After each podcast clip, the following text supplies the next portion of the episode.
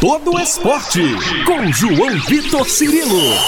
No campo, na quadra, na piscina, no tatame, em todos os lugares. E aqui no Itacast.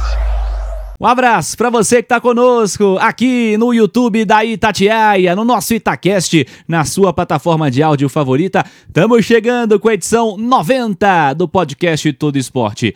Desejando a você um ótimo dia, uma ótima tarde, uma ótima noite, você que nos acompanha em qualquer horário. Evidentemente, estamos aproveitando as semanas finais da Superliga de Vôlei para explorar esse tema, porque temos várias equipes mineiras envolvidas. E já temos um finalista garantido na Superliga Masculina. O time do Minas Tênis Clube, o Itambé Minas, está qualificado para a decisão. Venceu os dois jogos contra Suzano. O primeiro por 3 sets a 0 no último fim de semana. E o segundo jogo, na última quarta-feira, vitória por 3 sets a 1 jogando no interior paulista. As parciais foram de 25-16, 25-27, as duas primeiras para o Minas. 23-25, Suzano levou a melhor na terceira parcial, Minas caiu um pouquinho o nível e 25-21 na quarta parcial. William, levantador minas tenista, que faz seus últimos jogos de Superliga, últimos jogos como profissional, foi o melhor em quadra, recebeu o troféu Viva Vôlei e o ponteiro Honorato foi o maior pontuador da equipe minas tenista, ele fez 17 pontos. Aliás, Honorato está conosco aqui no podcast Todo Esporte e ele analisa o jogo, a vitória do Minas contra Suzano a classificação para a decisão. Olha, o jogo, nossa equipe soube jogar de uma forma muito bem. Os sets que a gente ganhou é, de uma forma agressiva a todo momento, respeitando taticamente o que o Neri combinou com a gente de fazer, nossa estratégia que foi traçada.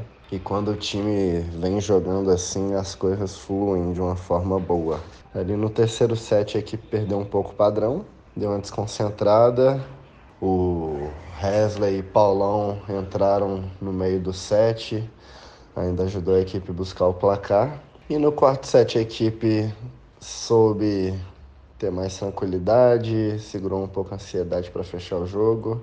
E de uma forma lúcida e agressiva novamente, a gente conseguiu abrir uma vantagem logo no começo do quarto set e foi administrando até o final. Honorato também conosco, ele fala agora sobre a decisão para o Minas, a expectativa, o Minas em mais uma final, em mais uma decisão de Superliga Masculina de Vôlei e tudo que pode representar para a equipe minas tenista e para vários atletas do elenco que estão fechando um ciclo no clube.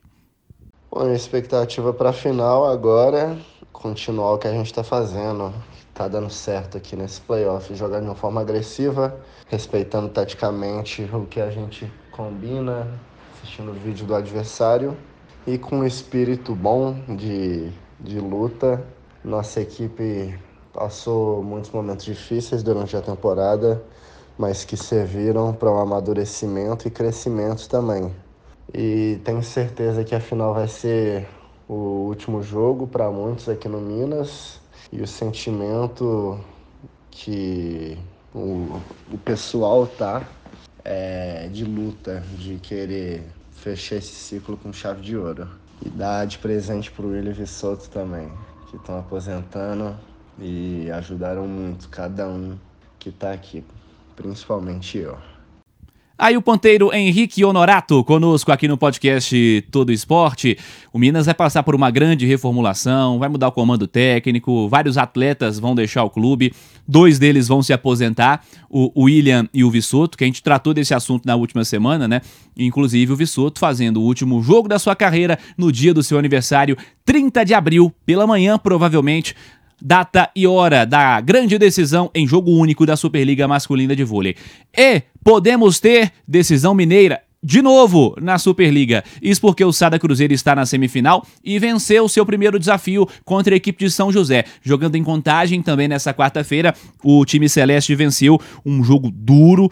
Jogo complicado em 5 sets, 25-22 primeiro set para o Sada, 20 8-26, 25-22, as duas parciais seguintes para São José, 25-19, 15-11 para o Sada, a quarta e quinta parciais. Esse jogo teve um caráter especial porque o Lopes foi escolhido o melhor em quadra e foi o maior pontuador, ele fez 32 pontos. O Lopes foi, que é um ponteiro, né, o ponteiro cubano, ele foi deslocado para uma outra função.